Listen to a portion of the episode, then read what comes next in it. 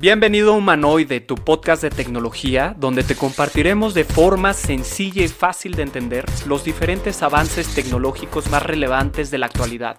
Te saluda Sebastián Gómez Gil, yo soy un entusiasta del uso de la tecnología para el desarrollo del potencial humano. Creo que conocer aspectos básicos nos ayudarán a seguir creciendo en lo personal, laboral y por supuesto tomar buenas decisiones para nuestro futuro. Así que te invito a que nos acompañes para descubrir este mundo tan apasionante de la tecnología.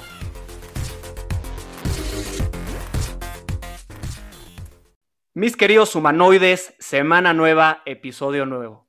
Estoy muy emocionado de presentarles a nuestro siguiente invitado. Tuve la oportunidad de trabajar con él durante mi servicio social en la universidad y les puedo compartir que es una persona súper comprometida con la sociedad. En aquel tiempo estuvimos en 180 Degrees Consulting, que es la consultoría universitaria más grande del mundo, que pues ofrece a organismos servicios de consultoría de alta calidad y pues bastante asequibles. Donde pues justamente Eduardo, mi invitado, se desempeñaba como director, director de consultoría en 180 grados. Él es egresado de la carrera de Bachelor in Business Administration del Tecnológico de Monterrey y también cuenta con un grado de maestría otorgado por Universidad HEC de París en Business Administration.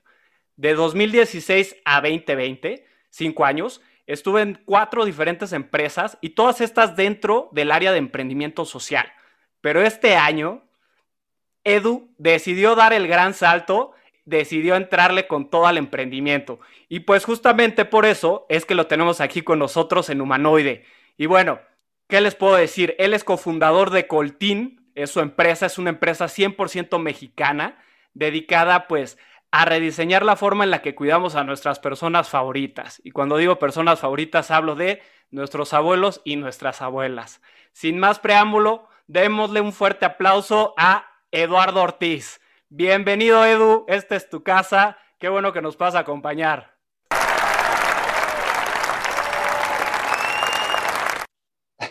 Sebas, mil gracias por la invitación y por las cálidas palabras de introducción. Eh, sí, pues encantado de reconectar, feliz de hacerlo a través de este, de este canal.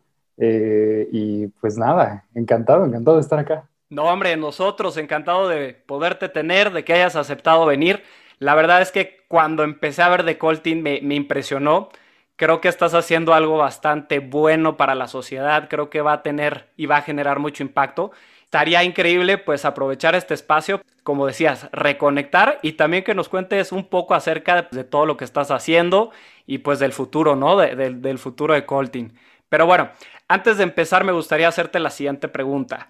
¿Cómo es que fundas Colting? ¿Cómo llega esa idea? ¿Cómo descubres esa necesidad? ¿Cuál fue ese proceso por el cual tú pasaste? El, otro día justamente me hicieron, me hicieron burla por esto porque, porque llevé la historia muy, muy atrás en la historia de mi vida, eh, pero te prometo que va a ser un preámbulo muy rápido. No te preocupes.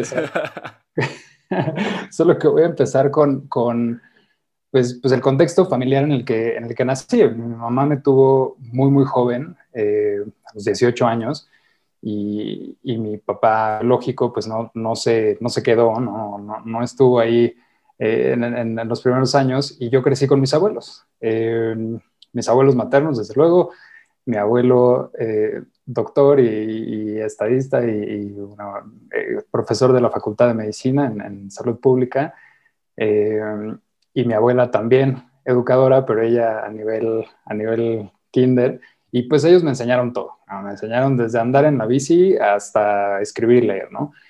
Y, y, pues siempre con un cariño, desde luego, muy, muy especial que nos tuvimos los dos. Yo por, solo por, la, por la fortuna, me siento súper afortunado de haber crecido con ellos.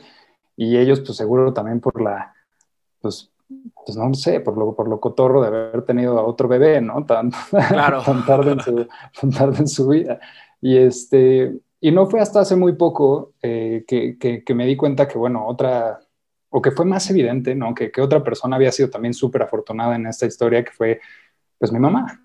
Mi mamá, eh, de cierta forma, pues, no tuvo el, no, no, no tuvo que, que, pasar por el mismo contexto del status quo de, de la gran mayoría de las, de, de, las personas en México que, que tienen que sacrificar sus, sus, sueños y sus, eh, nuevas aspiraciones por cuidar, eh, en su caso tal vez un bebé, como en un caso más, más amplio, pues también de, de cuidar de, de, las personas mayores. Entonces, pues nos dimos cuenta que había una oportunidad de, de, generar un impacto positivo muy padre en las familias, no solo a través de, de la salud de sus, de sus, personas adultas mayores, sino también a través de la, del impacto a las, a las cuidadoras, ¿no? Claro, claro, o sea, beneficias a un montón de personas, ¿no? Directamente a los abuelos, pero también tienes pues a todas las madres trabajadoras o a todas las personas que o tienen que invertir su tiempo cuidando a sus seres queridos o tienen que estar preocupados por la chamba o muchas veces, muchas veces pasa, ¿no?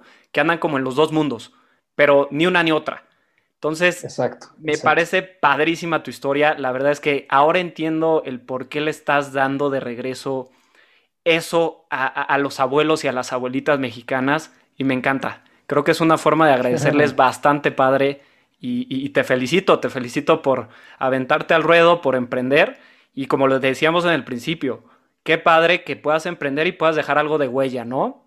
Entonces, a ver, cuéntame un poquito más, este, en qué etapa va, cómo ha sido este proceso de, pues claro, crear la marca, este, empezar, pues, ahora sí que de cero, ¿no? ¿Cómo, la estás viviendo? Pues mira, la empresa surgió hace, eh, no, es reciente, ¿no? Creo que, creo que de cierta forma eh, COVID y la pandemia han acelerado bastante esta conciencia de que hay una población que es más más vulnerable, ¿no? Y que, y que pues bueno, algunos, algunos servicios de salud se están volteando a ser más digitales y la pandemia está acelerando esto. Creo que lo has platicado en tus, episodios, ¿no? En, uno de los últimos que escuché también con Mario decía, bueno, pues lo, que nos íbamos a tardar en acelerar lo estamos haciendo mucho más rápido. Eh, Coltrane empezó pues hace, unos cuantos años más con replicando un modelo que funciona muy bien en otros países ¿no? de, asistencia remota. Nosotros lo vimos por primera vez en España, lo trajimos a México y lo quisimos replicar con, pues, de cierta forma, subsidiado ¿no? por instituciones de salud que aprecian eh, los ahorros que un cuidado preventivo les puede generar. Eh, y bueno, estuvimos ahí eh, intentando y, hicimos una prueba piloto padrísima con pues no sé si se pueden decir marcas. sí, sin problema. Digo, no nos patrocina ninguna. Si alguna quiere, estamos abiertos, ¿no? Pero dale, es un espacio abierto. Buenísimo. Pues esta es, esto es una.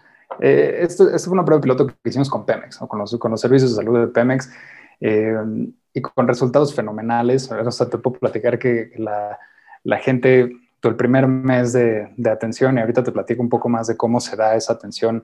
Hablábamos, pues, por ahí en promedio tal vez una vez al día, ¿no? de promedio como 30, 30 veces al mes, y hacia el tercer mes ya hablábamos tres veces al día, o sea, nos hablaban para todo, ¿no? Nos hablaban para platicarnos del, del postre y, del partido de las chivas y de, no, o sea, de todo ahí, sí, de, cualquier cosa que queríamos platicar y se hicieron relaciones muy lindas, muy bonitas y desde entonces, pues bueno, eh, empujamos como por el lado del sector público, este año empezamos a, eh, perdón, en 2020, el año pasado, intentamos eh, abrir otros canales de distribución a través de empresas, que, lo que estamos haciendo ahora es también distribuir el servicio como beneficios empresariales. Em, y este año ya lanzamos pues una, eh, un canal de distribución que se dirige directamente a las familias. Y, y, de hecho una de las cosas padres que te quería platicar ahí de, antes de empezar el, el episodio es que eh, nos inspiraste a, probablemente sacar nuestro propio podcast y darle, y darle, y darle voz a las cuidadoras y a, la gente que está eh, detrás de, pues de, este de este pues proyecto, Mundo, este, sí, ¿no? Pero, pero no solo el nuestro, sino el de las familias directamente, ¿no? O sea, de, las cuidadoras que están ahí día con día eh, de forma no remunerada, no, remunerada y cuidando de tiempo completo de una persona mayor, eh, darles voz a todas ellas y, platicar sus historias y demás.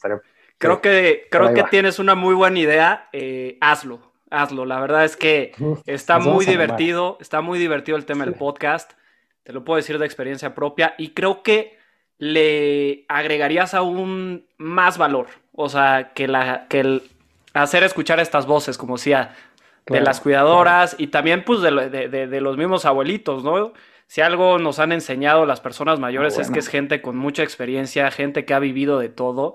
Y créeme que yo no he recibido ningún mal consejo de ninguno de mis abuelitos, al contrario, ¿no? Yo creo que tienen mucho conocimiento y qué padre que se pueda compartir. Y regresamos a lo mismo, la tecnología nos está permitiendo democratizar eso, ¿no? Darles voz y tener pues una amplia cobertura. En resumen, tienes que hacerlo, amigo. Terminando este episodio, cualquier tema, pregúntame y pues ya. La verdad es que muy buena idea, muy buena idea, me encanta. Buenísimo, nos vamos a animar. Igual no lo hago yo porque yo no soy tan, eh, tan, pues, mi voz no es tan agradable, pero hay alguien ahí en el, equipo que era hasta rockero y tenía su propia banda y demás, y seguro que él podrá hacer un trabajo fenomenal ahí contando historias. Sí, es del equipo de los extrovertidos, ¿no? Exacto, exacto. Está bien, ¿no? Pues suena, suena muy bien, ¿eh? Y mira, eh, justamente haciendo un poquito de research, estaba checando y, son datos impresionantes. O sea, se estima que para 2050 en México van a haber 32.4 millones de personas adultas mayores, más o menos en porcentaje 21.5 total de los habitantes. Y justamente decía Lunam, pues que lastimosamente no todos van a pues, tener la misma posibilidad de tener seguridad social, la misma capacidad económica, pero me parece impresionante porque es un número bastante, pues bastante representativo, ¿no? ¿Tú qué crees? ¿Tú qué crees, Edu? ¿Cómo es que ustedes están viendo, pues, hacia dónde está dirigiendo la sociedad en este sentido? Sí, no, totalmente. El, eh, nosotros creo que, creo que es bien sabido y seguro que la audiencia también lo tiene muy presente que es un fenómeno mundial, ¿no? El que está, el que está sucediendo, el del envejecimiento a excepción de algunos países en, África que verdaderamente no, cuya pirámide poblacional no se está invirtiendo, eh, para el resto del mundo es, es esa la, realidad, ¿no? Y, la realidad para Latinoamérica es que esa, esa inversión de la pirámide, eh, ¿no? Ese, pues ese cambio poblacional va a, ser, va a ser mucho más acelerado que en otros países, ¿no? A Europa le habrá tomado unos no sé, eh, unos 50, 40 y pico años, este, darle la vuelta a la pirámide, a Latinoamérica nos va a tomar 25. Y, y, yo creo que, es cierto lo que dices, o sea, eh, no muchas familias tendrán o, tendremos acceso a, salud de primera calidad. Y aunque la tuviéramos, nosotros le estamos apostando a, un tema más de, salud conductual que de salud eh, o de atención en salud, pues de, primera, necesidad, ¿no? Eh, que, nos parece muy relevante en, este, en esta preparación de la sociedad para envejecer. Eh, acompañar a las familias, acompañar a las instituciones públicas, acompañar a las empresas, creo que va a ser un camino, pues sí, bien interesante a medida que más y más hay, hay más presión en la sociedad en, en, este tema de, de envejecimiento. ¿no? Claro, y se habla de un eh, envejecimiento digno, ¿no? Porque hablamos que la tecnología nos va a permitir vivir más años, los avances, pues, en la, en la salud, en la innovación, ya hay fármacos más fuertes, eh, sí, ya, ya el hombre va a empezar a vivir más, más años. De hecho, se prevé que en 2050 más o menos la esperanza de vida va a ser de 79.42 años y ahorita está en 77.4 para las mujeres y 71.7 para los hombres. Realmente yo no sé por qué vivimos menos, a lo mejor tomamos decisiones menos, no sé cómo decirlo, malas decisiones, pero bueno, en fin, yo creo que, que, ahí hay, hay, un punto clave, ¿no? Hay un punto clave, Edu, este, están entrando yo creo que en buen momento, como dices, viene esta inversión de la pirámide y yo creo que eh, la pandemia probablemente pueda ser un catalizador en el sentido de la adopción de la tecnología en personas mayores. ¿No te parece? Digo, yo lo que viví es, mi abuela ya se puede meter a Zoom. Antes no tocaba un celular o, estaba muy ajena a la tecnología. Ustedes en Colting, ¿cómo están viendo esa adopción? Pues mira, nuestra tecnología em, o la que, con la que nuestros usuarios eh, interactúan es súper básica, genuinamente en su, en su explicación más simple es un, es un teléfono que siempre está en altavoz y un wearable que, que para nada es un, es un, Apple Watch, ¿no? Es una, es una pulsera que detecta caídas y tiene un botón que activa la llamada del teléfono en, en, eh, en altavoz. Y, y, en ese sentido la interacción o, el balance que, que, estamos tratando de encontrar entre, entre tecnología y, y tacto, ¿no? tech and touch, es, es, muy, muy touch para nuestros usuarios y tal vez un poquito más tech de nuestro lado, ¿no? Como, como en el detrás de, detrás de cámaras, ¿no? el software que nosotros utilizamos para, para atender a las personas, ese tal vez sí tiene un poquito más de, de tecnología, de las cosas más, pues, pues sí, muy interesantes en las que has hablado en tus episodios, ¿no? desde machine learning hasta inteligencia artificial y todas estas cosas que, que pasan ahí en el, en el, detrás de cámaras, creo que eso sí está, es un poquito más eh, sofisticado, por así llamarlo. Claro, y me imagino, digo, realmente sí para el usuario final tiene que ser sencillo, sobre todo por el, pues, pues tu consumidor, ¿no? Principal, que en este caso pues serían los, los mismos abuelitos. Me encanta el tema de, de, de, que haya como un protocolo de seguridad. Este, creo que es, es, es relevante ¿no? Sobre todo cuando existen estas caídas que pues sabemos que son situaciones bastante críticas para una persona mayor, ¿no? Nosotros nos caemos, nos levantamos, pero ellos se pueden quedar en el suelo horas si es que no tienen asistencia o no tienen cómo comunicarse. Wow, pues me encanta, me encanta, me, me, encantan lo que están haciendo, suena muy bien, este, pero a ver, ¿qué, qué significa Coltín? Porque hemos hablado de, ahorita ya un poquito a la audiencia de, de, de lo que se hace, pero ¿de dónde nace este nombre? Está, está curioso. ¿Nos puedes compartir algo? Sí, Colton fue pues, de ahí una investigación al principio que hicimos, como queríamos respetar mucho como los orígenes de, de, de, dónde veníamos y bueno, ya, ya platicé un poquito sobre mi historia y Colton es básicamente abuelos en náhuatl y, y, quisimos como llevar ese nombre de cierta forma como, como estandarte, ¿no? Y como bandera de, de, nunca, o como estrella y como norte, ¿no? De hacia dónde, hacia dónde vamos y por qué hacemos las cosas que hacemos. Eh, dentro de la empresa siempre decimos que lo que guía nuestra, nuestro desempeño es siempre trabajar de tal forma que nuestros abuelos se sientan orgullosos, eh, que no es, no, es una vara muy alta, ¿no? Porque los, los abuelos siempre están orgullosos de cualquier cosa que hacemos, pero, pero bueno, por, por ahí va, ¿no? De, de, sentir que, sí, que, bueno, que somos mexicanos y, y que celebramos nuestra, nuestra apreciación por, por las personas mayores, es eso. Una pregunta, a ver, Tú estuviste pues en el ámbito laboral aprox cinco años, sentado detrás de un, llamémosle cubículo, pero ¿y qué pasa después? ¿Qué pasa después? ¿Cómo, cómo es ahora que tú eres cofundador? ¿no? Es muy diferente trabajarle para alguien a tener una idea, tener una misión, una visión y tener que jalar gente y vámonos, vámonos todos juntos y vamos a hacer crecer esto y vamos a generar un impacto. ¿Cómo lo estás viviendo? ¿Y qué consejos nos puedes dar, no? A, todos nosotros y a los que te escuchamos. Uf, no sé si, no sé si todavía estoy en la posición de, dar consejos ahí eh, que vayan a ser muy útiles. Para mí. Todo es eh, útil. Bueno, mi consejo tal vez va a ir de, muy en línea a lo que íbamos platicando antes de empezar el episodio, ¿no? Que eh, tú, hablabas de un mentor que fue muy importante para ti y que, y que bueno, te acompañó ahí en, en, el primer episodio con invitado eh, que, si no lo han escuchado, la verdad lo tienen que escuchar, es un cuento divertidísimo. Eh, y, yo creo que mi consejo iría por ahí. A ver, creo que tal vez hay un sentido un poco más de, dirección cuando estás eh, ejecutando y cuando estás como, pues sí, ejecutando la visión de, otras personas. Yo lo que he procurado es rodearme de, aquellas pues, personas que me han inspirado infinitamente en, en, mis, en mis puestos anteriores eh, y, tratar de, pues sí, de, emularlos y de emularlas, ¿no? En muchos casos también, eh, y de seguir sus pasos para, pues, pues sí, tratar de, de, equivocarme lo menos posible, ¿no? Y creo que ese, ese buscar consejos fue una de las primeras cosas que hicimos en Colting, fue poner un, un pues, sí, un, un, board de advisors, un consejo de sabios, son más sabias, eh, son, son, tres mujeres y, y, un hombre que nos ayudan eh, pues sí, a mí me ayudan infinitamente a, encontrar dirección y no, no, perderme. Oye, ¿y crees que la edad importa? O sea, es decir, tú estás muy chavo. Digo, para, para los que no están viendo a Edu, es, pues sí, sí, es que eres contemporáneo, ¿no? 92, 93. Sí, sí, sí, 92, 92. Sí, fue un gran año. un gran vino.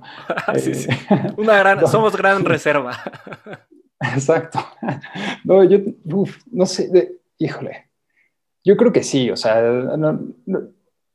hay, hay, cosas que seguro solo te la dan los años y la experiencia y, de nuevo, no escuchando a Mario, mi cofundador, eh, que, que, sucede es, es mi, es mi papá.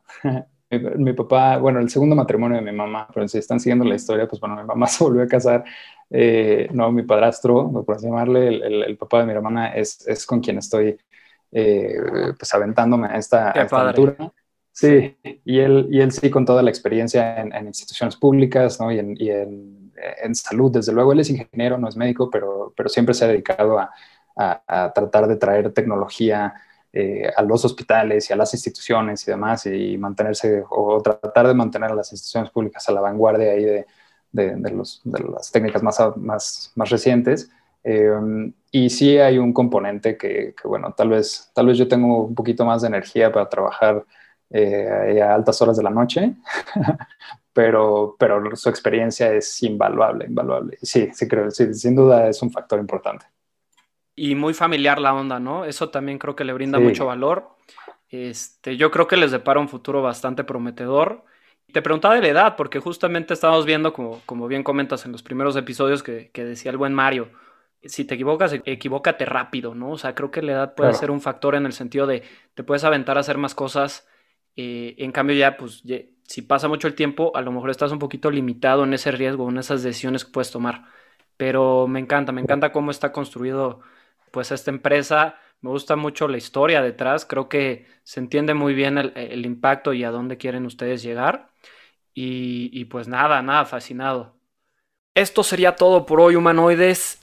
No se olviden de seguirnos en las redes sociales, pónganle follow en su plataforma preferida de podcast y los espero en el siguiente episodio para continuar con esta gran entrevista. Hasta la próxima.